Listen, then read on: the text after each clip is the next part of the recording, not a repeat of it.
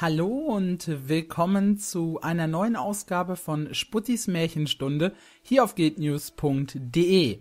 In dieser Ausgabe sprechen wir über die Geschichte von Guild Wars Nightfall. Nachdem wir uns in den letzten Ausgaben mit Factions, mit Prophecies und auch mit der Geschichte vor Guild Wars überhaupt beschäftigt haben, geht es halt diesmal um die dritte Erweiterung. Und es zieht uns zum Kontinent Elona, dem Land der goldenen Sonne, wie es von allen benannt wird, welcher sich auf ja, vier Provinzen aufteilt. Wir haben einmal Istan, das ist eine Insel im Südwesten. Dann haben wir Kurna, das umgibt so ein bisschen Istan auf weiterer Entfernung. Dann von Istan gesehen aus im Nordosten, aber mehr so in der Mitte von Elona. Denn ganz im Nordosten befindet sich der Kontinent Wabi und im Nordwesten das sogenannte Ödland. Oder die Ödnis wird es, glaube ich, von den meisten eher genannt. Ist eine schweflige Einöde, ist nicht sonderlich schön und nicht sonderlich lebenswert dort. Die hauptsächlichen, ja, menschlichen Aktivitäten finden in Istan, Kurna und Wabi statt. Wabi ist dabei eher so das Gebiet mit den reicheren Fürsten und den ja prächtigen Gärten wohingegen Kurna mehr so das Land des Mittelstandes ist und Istan ist so ein bisschen abseits. Passt auch vom Thema gar nicht so zum Rest. Das andere sind mehr so Wüstengegenden. Istan ist so ein bisschen die Oase, so ein bisschen das grüne Land, welches sich auf dieser Insel breit gemacht hat. Dort startet auch unsere Geschichte und zwar beim Orden der Sonnenspeere. Die Sonnenspeere sind eine Eliteeinheit der äh, Istan und sorgen allgemein für Ruhe. Ja, also generell ist es das Ziel der Sonnensperre die gesamte Nation.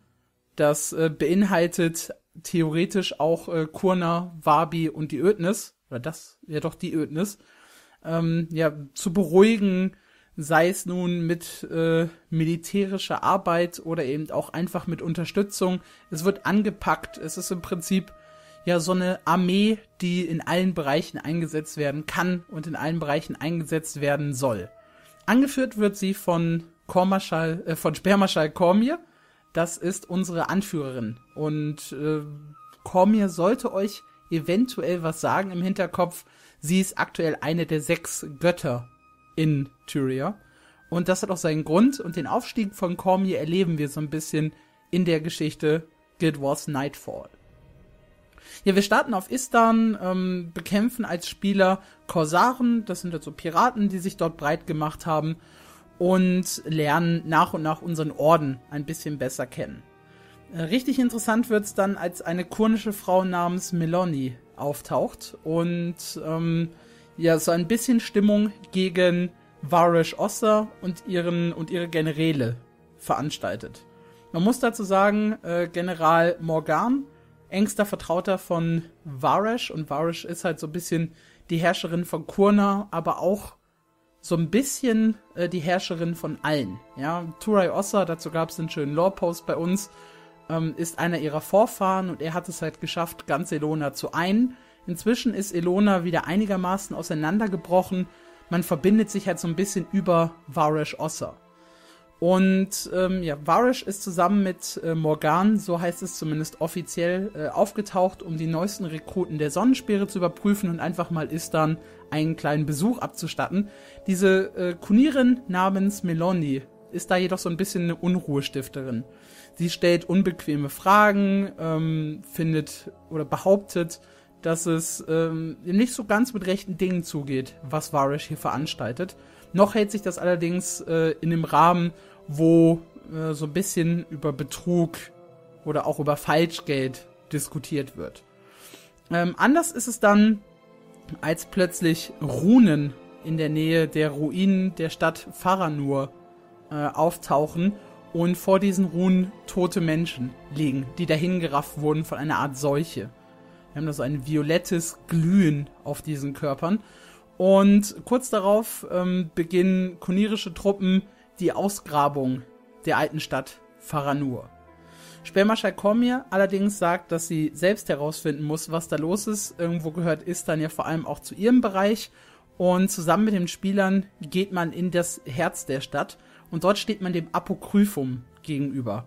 Das Apokryphum ist ja ein Monolith, ein aus Steinen zusammengesetztes Monster, welches, so heißt es zumindest in der Prophezeiung, ein Bote der Dunkelheit ist und den sogenannten Nightfall ankündigt. Daher auch der Name der Expansion.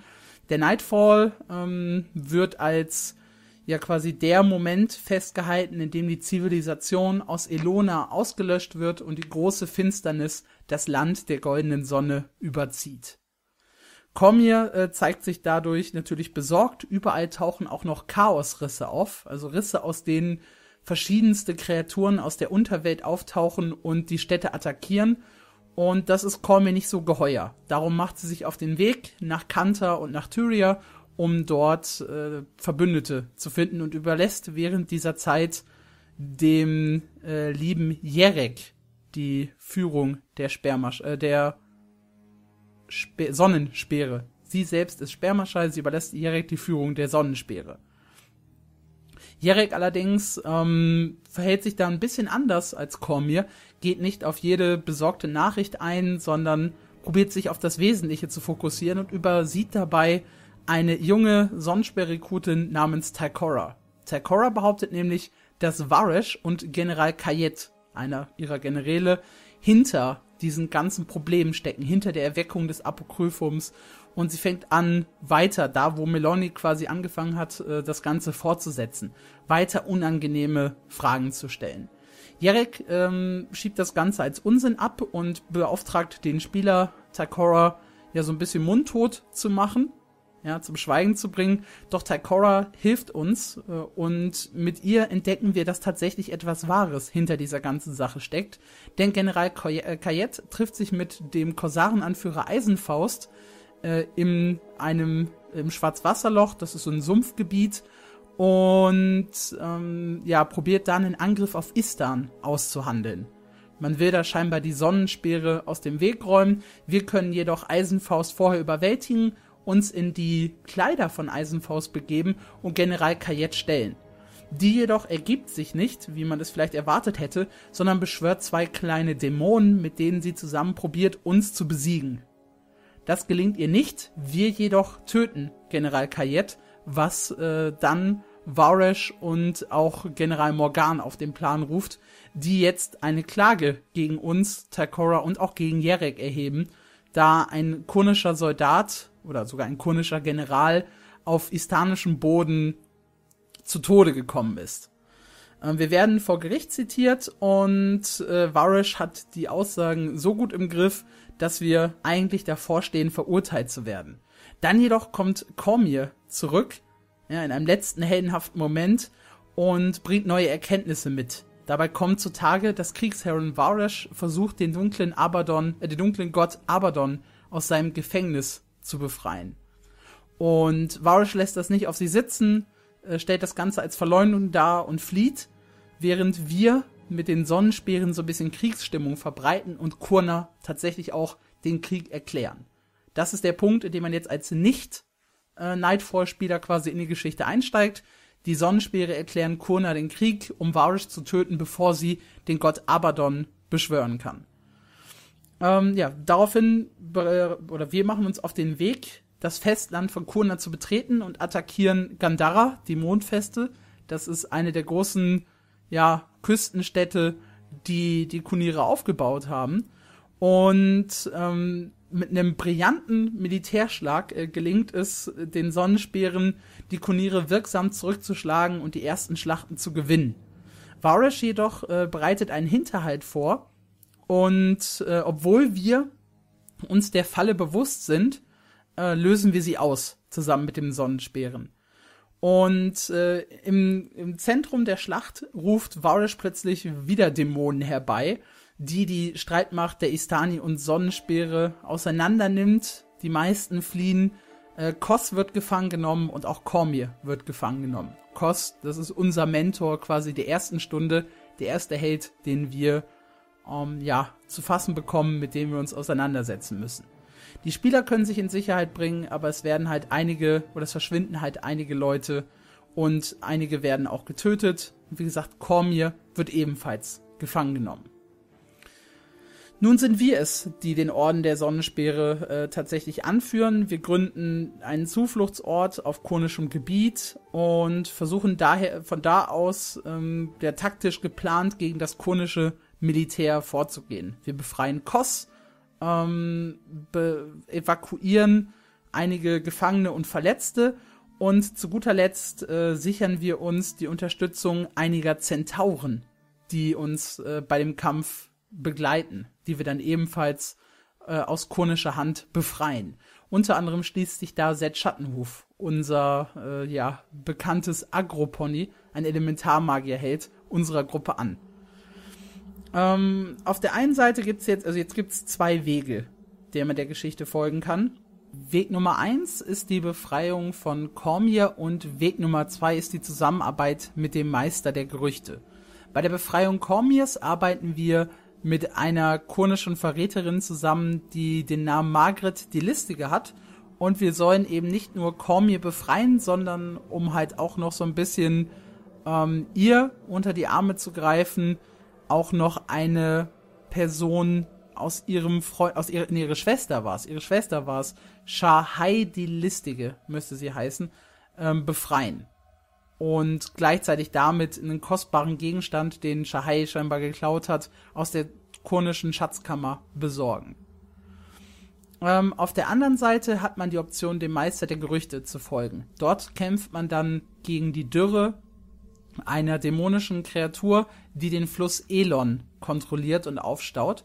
Der Fluss Elon fließt vom Norden bis zum Süden Elonas, quasi einmal durch den gesamten Kontinent, verleiht Elona auch seinen Namen und die Dürre, wie gesagt, kümmert sich darum, dass Kurna nach und nach ausgetrocknet wird. An uns liegt es dann, diese Dürre aufzuhalten und so, ja, so ein bisschen die Leute zu retten und auch das konische Volk zu unterstützen, dass er eben für die, für den Verrat Varus nicht so viel kann. Ja, das ist nicht ihre Schuld. So oder so wird Cormier befreit, ob wir nun an der Mission teilnehmen oder nicht. Ich vermute mal, andere Sonnenspeere wären es dann äh, gewesen, die tatsächlich Cormier befreit haben. Und für uns, oder sie rät uns dann äh, Richtung Norden, nach Wabi zu gehen. Selbiges äh, ergibt sich dann auch so ein bisschen mit dem Meister der Gerüchte. Cormier selbst bleibt währenddessen in der Obhut von Margret der Listigen, ihrer Schwester und auch einigen Sonnenspeeren, die wir zurücklassen. Und es geht im nächsten Abschnitt weiter Richtung Wabi, um die dortigen äh, Herrscher zu warnen und auch weil wir mitbekommen haben, dass Varus selbst Richtung Wabi äh, fortge fortgegangen ist. Cormier allerdings ist nach der Befreiung nicht mehr ganz sie selbst. Sie ist zurückhaltender, sie hat ihr Augenlicht äh, durch die Dämonen verloren woher auch diese typische Augenbinde kommt, mit der sie später als Göttin immer wieder dargestellt wird. General Bayel ähm, hat inzwischen einen Dämon zu Hilfe bekommen, also quasi neben General Morgan und Varish aktuell einer der Anführer der Kuniere und vor allem auch eben diesen Versuch, Abaddon zu befreien. Und äh, der Hunger ist ein mächtiger Dämon, der eben an der Seite von General Bayel kämpft, den wir wiederum in der Mission äh, Modok-Spalte besiegen müssen. Bayels Tod ist ein schwerer Schlag äh, für Varesh, woraufhin sie mit ihren Truppen komplett nach Wabi flieht, um äh, uns zum einen nachzustellen, auf der anderen Seite allerdings, und das ist, äh, das, das ist für uns das Offensichtlichste, für das konische Volk allerdings nicht, ähm, will sie dort Abaddon rufen. Und zwar an einem ganz spezifischen Ort, das ist die große Halle von, nee, der große Hof von Sebelke. Eine sehr, sehr interessante Mission, ähm, zu der wir später noch kommen werden. Unsere Ankunft in Wabi verläuft erstmal nicht ganz so gut wie geplant, muss man sagen. Wir werden zwar äh, zu einer Feier im Obstgarten von Tihak eingeladen, das äh, Treffen mit den Fürsten führt jedoch nicht zu dem gewünschten Ergebnis. Die glauben eher, dass Varys Streitmacht zum Schutze hier sei und wir eventuell sogar die größere Bedrohung für den Frieden sein könnten. Ähm, Kehani hat uns da äh, ja so ein bisschen vorgestellt bei den Fürsten. Sie ist auf unserer Seite und durch die Zersprengung der Feier durch einen Harpienangriff haben wir wieder etwas an Sympathie gewonnen, jedoch immer noch keine Zusage. Unter anderem äh, Fürst Amtur, äh, wobei am Anfang noch alle, sowohl Fürst Amtur als auch Fürst Bocker, also Fürst Amtur der Starke, Fürst Bocker der Prächtige und Fürst Metu der Weise. Hieß er so? Ungefähr so müssten die drei Fürsten von Wabi äh, tatsächlich geheißen haben. Fürst Bocker lädt uns dann zu einem Theaterstück äh, in sein äh, ja, Theater ein. Und dabei äh, gerät er in eine kurnische Falle, ein Mordversuch, den die Sonnenspeere allerdings erfolgreich vereiteln konnten.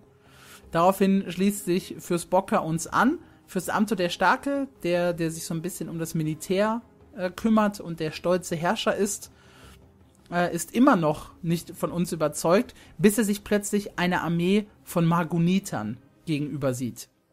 Marguniter sind Dämonen, die einst Abaddon dienten und jetzt gerade für Varish kämpften. Auch dieser Angriff auf die Bastion von Zagunur überzeugt äh, schlussendlich äh, Fürst Amtur, sich uns anzuschließen. Fürs Metu, ganz zum Abschluss, ähm, wird ebenfalls angegriffen und flüchtet in die verborgene Stadt von, Adash, von Adashim. Das ist dieses schöne Bild, wo man auf diesen ganzen Schätzen sitzt. Ähm, und wird dort von Jins beschützt. Wir ähm, kommen ebenfalls dorthin, retten ihn aus der konischen Gefangenschaft und dann schließt auch er sich unserer Armee an. Und gemeinsam versuchen wir Varish aus dem, aus dem Bereich Wabi zu vertreiben. Ja, jetzt kommen wir zum großen Hof von Sebelke. Äh, dort befindet sich der, der sogenannte Spiegel von Lis also von Lissa. Das ist eine heilige Stätte, äh, vielleicht sogar die heiligste in ganz Wabi und Elona. Und Varish versucht dort sein oder ihr grausames Ritual durchzuführen und Abaddon in die Welt zu rufen. General Morgan, der engste Vertraute von Varish und immer die rechte Hand, erkennt nach und nach, dass das, was Varish tut, nicht das Richtige sein kann. Sie wird immer besessener, immer manischer, hat immer mehr mit Dämonen, Dämonen zu tun und ist nicht mehr die Frau, die er einst kennenlernte. So warnt er uns davor, dass Varish genau dieses Ritual gerade beginnt und probiert mit uns zusammen seine Herrin zu stoppen. Ähm, leider gelingt es uns in dieser Situation nicht. Wir können zwar das Ritual äh, unterbinden, und so äh, verhindern, dass sich der Schlund der Qual bereits in Wabi öffnet. Varish flieht daraufhin jedoch ins Ödland. Und da kommen wir in eine ganz, ganz schwierige Situation. Denn wir können nicht durch das Ödland reisen als Spieler, da wir vergiftet werden und nahezu sofort äh, auf dem Schwefelsand sterben. Die einzige Lösung, die wir dafür finden, ist die Wiederauferweckung von Palavayoko. Palavayoko ist der König der Untoten und brachte einst viel, viel Chaos über Elona. Turai Ossa war es, der äh, tatsächlich den äh, Untotenkönig stoppen konnte und ihn für immer verbannte, da man ihn nie endgültig töten kann. Wir haben ihn zurückgerufen, um ihn so ein bisschen als Verbündeten gegen Varish zu gewinnen. Für uns stand in erster Linie im Vordergrund, die Beschwörung des Gottes Abaddon zu verhindern und nahmen dafür auch in Kauf, dass der untote König eventuell Blödsinn machen könnte. Das wird er auch noch, aber dazu kommen wir erst eine ganze, ganze Ecke später. Mit, ähm, den, mit dem untoten Fürsten an unserer Seite gelingt es uns dann Yunundu zu zähmen. Das sind Würmer, mit denen wir einfach durch die schweflige Einöde reisen können. Und uns gelingt es, Varesh durch die, äh, ja, durch diese Einöde zu verfolgen, bis wir am Ende bei den Ruinen von, ich wollte schon fast sagen, Ruinen von Moria, aber es hieß so ähnlich, Mora, nämlich nur. Die Ruinen von Mora ankommen und dort äh, probiert sie ihr Ritual zu vollenden. In einer finalen Schlacht besiegen wir Varish ein erstes Mal, dann kommt sie jedoch als dämonische Varish zurück, die wir ein zweites Mal besiegen müssen. Nichtsdestotrotz ist das Ritual in Teilen gelungen, denn ein Schlund der Qual hat sich geöffnet und wir müssen uns jetzt dazu entscheiden, in die Welt äh, von Abaddon zu gehen oder tatsächlich Abaddon in unsere Welt kommen zu lassen. Also springen wir in den Schlund der Qual todesmutig und probieren uns in seiner Domäne gegen ihn zu behaupten. Dieses Kapitel trägt das wunderschöne Name, er trägt den wunderschönen Namen ins Herz der Finsternis. Im Reich der Qual entdecken dann die Spieler zum einen Cormier und zum anderen treffen sie auf die verschiedenste Kreaturen, Abadons, äh, und tatsächlich auch auf Titanen und Chiroken, die wir beide schon aus den ersten Guild Wars Teilen kennengelernt haben oder in den ersten Guild Wars Teilen kennengelernt haben. Don Koro selbst ähm, glaubt nicht daran, dass der Kampf im Reich der Qual ausgefochten werden konnte, noch glaubt er einen, an einen Sieg über die Götter. Das alles ändert sich schlagartig, als er seinen Sohn im Reich der Qual findet, welcher vor vielen Jahren äh, gestorben ist, jedoch nicht, wie es eigentlich sein sollte, in die Unterwelt ging, sondern von Abadons äh, Lakaien ins Reich der Qual gesperrt wurde. Tatsächlich entdecken sie sogar den sogenannten Seelenfluss. Dort befinden sich viele, viele tote Seelen, die sie befreien können und mit dieser Befreiung wird das gesamte Reich Abadons etwas abgeschwächt. Die Spieler glauben zwar immer noch nicht, dass sie gegen Abaddon gewinnen könnten, doch sie haben die Hoffnung, dass sie mit Hilfe der fünf Götter, eine, der fünf Göttern eine reelle Chance haben. Diese fünf Götter finden sie in einem alten verlassenen Tempel im Reich von Abaddon und beten sie dort um ihren Beistand an. In diesem Tempel erwartet sie jedoch äh, niemand geringerer als der gute alte Lich aus Guild Wars Prophecies und auch der Endgegner aus Guild Wars Factions, nämlich Shiro Tagashi. Dabei stellt sich auch heraus, dass beide äh, beeinflusst wurden von Abaddon. Sowohl wie der Wesir Kilbron, der ja später zum Lich aufgestiegen ist und für die Versenkung von Or zuständig war, er hat sich dunkler Magie hingegeben, womit die Insel damals zerstört wurde, und zwar gegeben von Abaddon und auch beeinflusst von Abaddon. Shiro auf der anderen Seite wurde äh, von einer Seherin provoziert und auch die wurde geschickt von Abaddon. Man munkelt sogar, dass es Abaddon selbst in einer anderen Gestalt gewesen ist, der Shiro dort manipuliert hat. Nachdem wir es erfolgreich geschafft haben, sowohl Shiro als auch äh, den Lich niederzustrecken, äh, interagieren wir mit den fünf Altaren der übrig gebliebenen Götter und die Götter erscheinen, sagen, sie sind zwar für uns da, sie befürworten das, was wir tun, aber wir bekommen keine sonderlichen Geschenke mehr von den Göttern. Sie sagen, das größte Geschenk haben wir bereits und es kann nur ein Sterblicher ausführen. Wir wagen uns immer noch sehr, sehr zweifelnd in den letzten Kampf gegen Abaddon. Wir sind tatsächlich siegreich und in dem Moment, in dem Abaddon stirbt, droht es, droht die gesamte Welt zu zerreißen. Nicht nur das Reich der Qual, sondern tatsächlich auch alles, was mit dazugehört. Elona, vielleicht sogar ganz Tyria. Und da erinnert sich Cormier, dass sie das Geschenk sein könnte und springt, ohne zu wissen, was passiert, in diese Magie hinein und absorbiert sie. Anstatt dabei jedoch zu sterben, steigt sie selbst zur Göttin auf und wird damit zur Göttin der Weisheit.